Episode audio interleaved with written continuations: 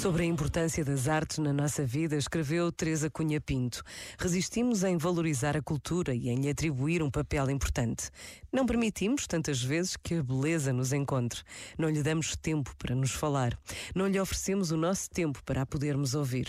O encontro com a beleza faz-nos mais humanos, porque nos faz aspirar mais alto, porque nos transforma. Uma ponte para o céu, talvez, até um caminho para Deus, uma oportunidade para contemplar a única forma de nos ligar ligarmos verdadeiramente ao mundo.